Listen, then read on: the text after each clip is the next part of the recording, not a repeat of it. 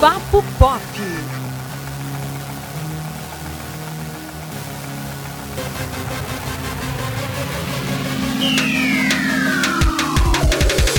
Olá, ouvintes do Papo Pop. Mais um episódio aqui, né, com o meu querido Elton Bright, né? Olá, pessoal. E hoje a gente vai falar sobre a trilogia Rua do Medo, que a Netflix aí meteu três filmes em três semanas. Foi uma coisa assim incrível. E revigorou aí, né, os fãs de terror. Trouxe aí de volta uma grandíssima homenagem para o gênero slasher. E a gente vai falar sobre isso, sobre é, o que, que a gente achou da trilogia, o que que esses filmes trazem de novo, o que que eles trazem de referência. Não é isso, Elton? Isso mesmo, trilogia super aclamada aí pelo público, né? Tem fazendo bastante sucesso, agradando aí os fãs de terror. Eu particularmente amei os três filmes. E aí a gente vai estar revisando aí essa trilogia que a gente acompanhou por três semanas, né, Antônio? Cada semana que entrava a gente ficava ansioso Pois é. para a nova parte da, da trilogia da Rua do Medo. Então vamos lá, né? Primeiras impressões maravilhosas da, da, da série de filmes. E, gente, é, é relembrar logo aqui o ato de abertura do, da parte 1, que, é 19, que se passa em 1994, né? Exato. Cada porque é uma parte, né? trilogia que progride para trás, né? Isso. Parte 1 é Rua do Medo, 1994. Parte 2 é Rua do Medo, 1978. E a parte 3 é Rua do Medo, 1666. Porque a gente não pode fazer terror hoje em dia sem lembrar desse número. né, o número da besta aí.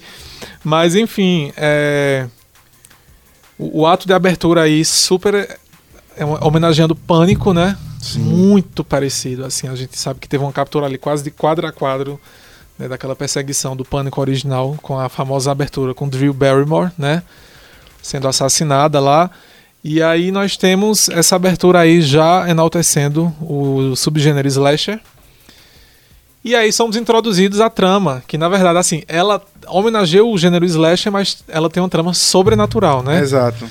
Não é. Porque ela, ela meio que homenageia os filmes slasher, mas ela também homenageia os, os terrores que são de maldição, né? Isso, de maldição. Então ela perfeito. homenageia tudo. Assim, é o terror como um gênero. E é curioso você falar dessa abertura que lembra Pânico, Elton, porque é como se fosse assim. O filme de terror slasher que tá mais fresco na memória da galera é Pânico.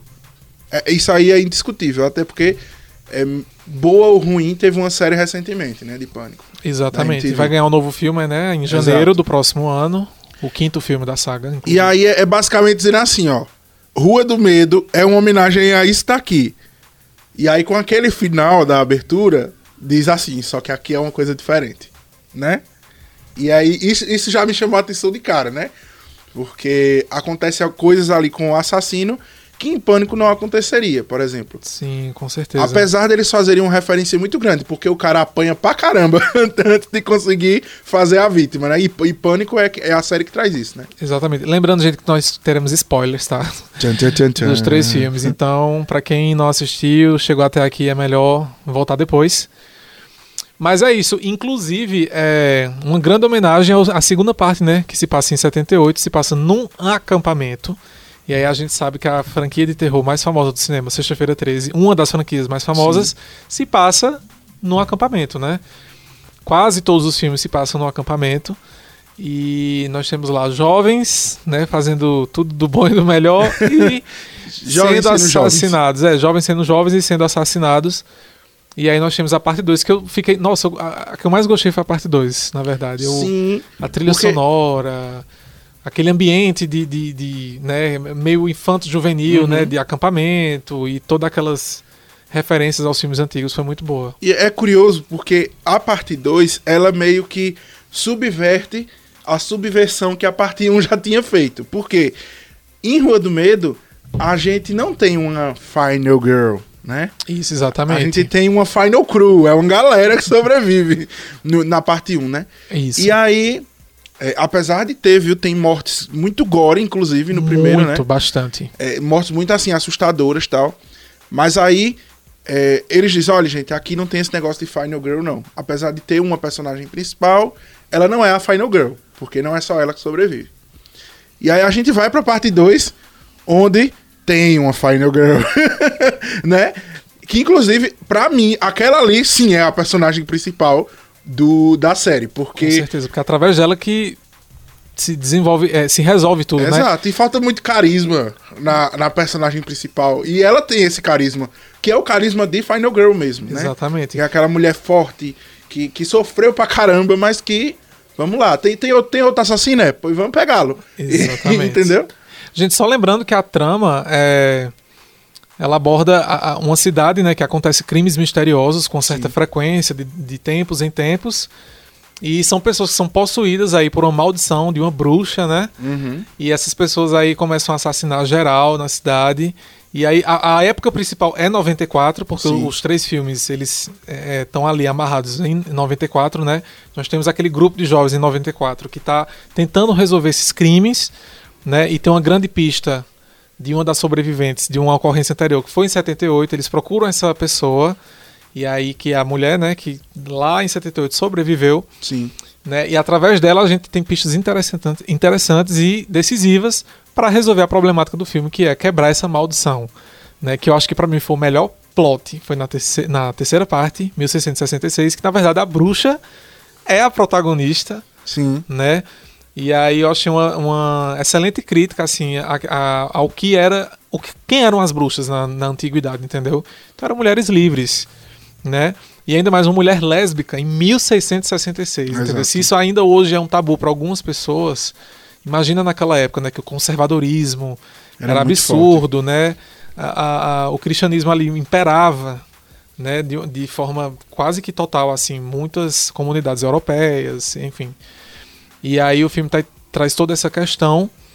E aí, gente, a bruxa nada mais era que uma mulher livre que amava outra mulher e foi morta como bruxa, né? Porque isso pra época era maldição e acabou que enfim, rolou essa treta toda da maldição. Realmente acontece que a maldição fica mesmo, né, Sim. na cidade. Mas aí a gente tem uma subversão aí, né? A vilã não era tão vilã desse jeito. E é o que eu mais gostei no filme, sabia? Porque eles dizem o seguinte: vocês estão vendo todo esse terror aqui, todas essas coisas horrorosas que aconteceram. O seu vizinho pode fazer isso com você. Perfeito. O seu amigo, que você tanto preza, pode fazer isso com você. Basta ele ter a motivação certa. Basta ele ter é, a desconfiança de você. Basta você ser uma coisa que ele não quer que você seja. Então, meio que Rua do Medo diz que todos nós somos capazes de cometer e de sofrer desgraças.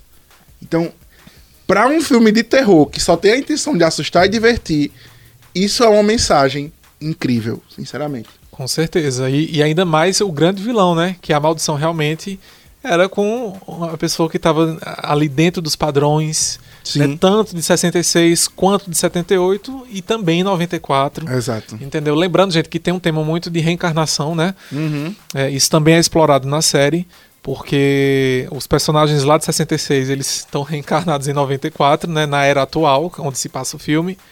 E eu achei isso também uma pegada bem interessante. Eu gosto Sim. desse tema reencarnatório e é interessante. Sim, quando começou, né? Quando eu só vi o trailer, eu disse, caramba, eles estão. é, acho que eles estão com restrição de orçamento. Chamaram os mesmos atores. Mas aí depois eles explicam tudo e, e, e é bem legal, assim. Até porque, né? Eles meio que. Ali nas pessoas, eles conectam Sim, 78 e 94, né? Eles fazem essa mistura Exatamente. entre elencos. Né? Eu só fiquei esperando a Millie Bobby Brown aparecer. ah, seria ótimo. Porque teve, é, para quem não entendeu, né? No primeiro tem a Robbie, né? Que é de Stranger Things. No segundo tem a personagem que é a Zig, que ela é interpretada por aquela ruivinha que é a amiga da Eleven. Eu esqueci o nome dela agora. Max. Isso, Max. E aí no terceiro não tem ninguém de Stranger Things, mas eu fiquei esperando aparecer, não vou mentir. Mas é, e tipo, palmas pro elenco como um todo, Sim. né? O pessoal atuou muito bem. E palmas também pra representatividade. Temos um casal de meninas Sim, como sim. protagonista, isso é muito bacana. É tratado com muita naturalidade também, entendeu? É, mesmo o ano de a, a época de 94, onde o filme se passa, né? O, o- as meninas enfrentam um preconceito também da época. Perfeito. E eu achei muito interessante essa inserção, sabe, do, do tema. E é tudo muito com naturalidade, tipo assim, Uhum. é, um, é um detalhe, são pessoas, que é o que importa. E tá lá, na trama. E eu achei muito bacana. As meninas deram um show de atuação. Pois é, inclusive é bem legal que o, o casting, além de ser muito diverso, né? A gente tem protagonistas de diversas etnias. Sim. A gente tem homens e mulheres lá na. na trabalhando e, e agindo. E a gente também tem um trio de roteiristas, né? Que, que são. Que é a Liz Eniak, o Phil Galazidai e a Kate Treff, que são duas mulheres e um homem. E eles saem aí se, se, se desdobrando para colocar essa história do. Que, que é baseada numa série de livros, né? Inclusive Isso. eu quero ler os livros Perfeito. para ver como é que desfecha. Mas eles saem se desdobrando para traduzir tudo isso pra tela. Porque uma, uma das coisas que eu achei mais legal foi o fato de que, beleza, tem todos esses assassinatos aqui que aconteceram ao longo da história. Então, o cara que cometeu um assassinato em 1300 e 1689, ele pode vir para matar você, porque ele tá ali preso àquela maldição, o espírito dele, enfim. E aí fica com essa, esse tema recorrente aí de maldições, né? Uhum. Sempre alguém da, da cidade surta. E é, é bem curioso porque eles têm uma rivalidade entre dois lados da cidade, né? Que é, que é o, o Sadeside e o Riverside, né? Que inclusive Isso. parece bem as, Riverdale. é. É, mas aí eles têm Shadeside e Riverside tem uma rivalidadezinha ali. E sempre que acontece alguma coisa é com alguém de Shadeside, que é o lado pobre Olha aí. da, da cidade. Mais né? algo a prestar atenção, né? Pois é. Mais uma mensagem aí embutida também. Então, é, uma, é um filme de terror embolido de crítica social, Sim. que ainda por cima tem uma grande mensagem é, por trás, sabe? Sim. Então, Ah, gente, e é muito bom. E tipo, eu não entendo alguns críticos que, sabe, vão lá só pra jogar pedra no filme. Gente, é um filme de entre- entretenimento. E eu acho que cumpriu a, a, a- ao, ao que a, a proposta do filme, Sim. né? Que era divertir mesmo, fazer uma homenagem aos filmes de terror. E quero mais. quero pois é, mais. porque fica um grande gancho, hein? Sim, gente, a gente tem uma cena. Alguns flashes pós-créditos, né? Lá, uma cena pós-crédito também que culmina aí com uma deixa muito boa pra continuar. E lembrando que a série de livros tem dezenas de livros, A Rua do Sim. Medo. Então, assim, tem muita coisa pra ser adaptada.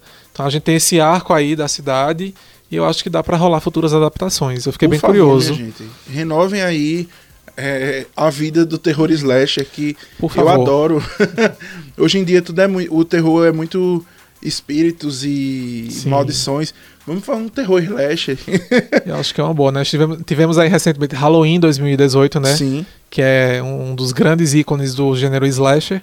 Fez um grande sucesso de bilheteria. Vai ter mais um filme aí em outubro deste ano, mais outro em outubro do ano que vem.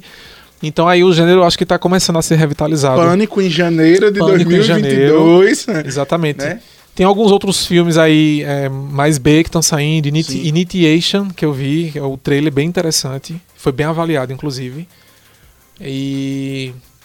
Enfim, gente, eu quero muito que tenha revival de Sexta-feira 13. Ah. Tragam de volta essa franquia. Pesadelo, A Hora do favor. Pesadelo também. Eu acho que seria uma grande homenagem, já que estão trazendo de volta Pânico, eh, seria uma grande homenagem pro Wes Craven, Uhum. que infelizmente faleceu em 2015. Se tivesse essa esse revival do gênero que ele ajudou a lapidar, né? Com certeza. Lembrando que tá vindo também novo filme de O Massacre da Serra Elétrica, que também é considerado um dos prepulsores aí do subgênero slasher, né? Uhum. É, embora eu ache ele um pouco com estética mais própria, não, não acho que ele seja um slasher 100%, mas ele tem sim todos os elementos, né? O grupo de jovens, um assassino com a serra, tal, to- toda aquela questão. E o novo filme vai ser uma sequência direta do original, Olha aí. né? Estão pegando aí o embalo de Halloween, que fez a mesma coisa, né? Halloween desconsiderou todas as sequências e seguiu a história depois do primeiro filme, de 78. Então é isso, gente. Esse revival, o Rua do Medo aí tá provando que o subgênero resiste e a gente tá aí aguardando novas produções. Ironicamente, né? O subgênero slash ele está vivo. Tá vivíssimo. E a gente quer mais. muito mais. Eu só não gostei muito da. Eu acho que faltou explicar ali por que que a amiga dela, né? na- no caso é a namorada dela, da personagem principal, ficou meio que possuída e ela não. E a Zig não. sabe? Eu, eu achei isso meio Hum. mal explicado. O que é que foi que aconteceu com ela em específico? Por que que a afetou mais do que as outras, Elas né? são corpo fechado. Cadê a explicação pra isso aí? Pois É, é. realmente. Enfim, Mas é, quem sabe se não vai ter mais filme e a gente descobre, né? Exatamente. Né, que, inclusive sequências desse núcleo, né, desses personagens. Não sei o que a Netflix está preparando aí, mas acho que renderia mais histórias com eles também Pois e é. novas histórias também do universo dos livros, né? Que é são dezenas de livros, então muita coisa para Inclusive, dona Netflix, a senhora colocou é, aquele esquema de previously, né? Que é anteriormente em. Sim. Em filme, cara, eu achei isso genial. Ah, eu também, muito bom. Eu achei genial porque, veja, o filme é uma trilogia que foi divulgada. é, a primeira saiu uma semana, a segunda em outra e a terceira em outra. Praticamente sem interrupção. Quer dizer, sem interrupção, né? Foi a cada semana um, um, um episódio, vamos dizer assim. E no final teve um grande previously. Teve um grande anteriormente em Rua do Medo. Minha gente, isso é incrível nos cinemas. Olha, Marvel, você que já tem 25 filmes, faz isso também, por favor, porque a gente esquece, né? Exatamente. E às vezes o, o, o, o Previously é tão bem editado que é melhor até do que. Você lembra dos acontecimentos muito melhor do que o que eles de fato aconteceram nos filmes. Eles têm mais peso. Então, isso me instigou muito. Quando eu vi, eu fiz, meu Deus, eu não acredito, Rua do Medo. eu achei, eu achei uma inovação tremenda, assim. Ah, eu achei legal, gente. Netflix arrasou aí mais uma vez. Enfim, quero mais. quero, quero, quero. Então, com essa cobrança de Elton, a gente encerra aqui esse Papo Pop e diz pra gente o que que você achou de Rua do Medo, né? Esse podcast está disponível no Spotify, mas também está disponível no N10 Interior, eh, também está disponível no Apple Podcast e você também pode aí ver uma palhinha dele lá no Instagram, né? Do, nos Instagrams, na verdade, do Sistema Jornal do Comércio Interior. Tem TV Jornal Interior SBT, tem N10 Interior, tem Rádio Jornal Caruaru, tem Rádio Jornal Garanhuns, tem Rádio Jornal Petrolina. Então, fala pra gente o que, que você achou e até a próxima semana com mais um Papo Pop, né, Elton? Isso mesmo. Novidades em breve. Mandem sugestões e continue nos acompanhando, beleza? Valeu, galera! Valeu!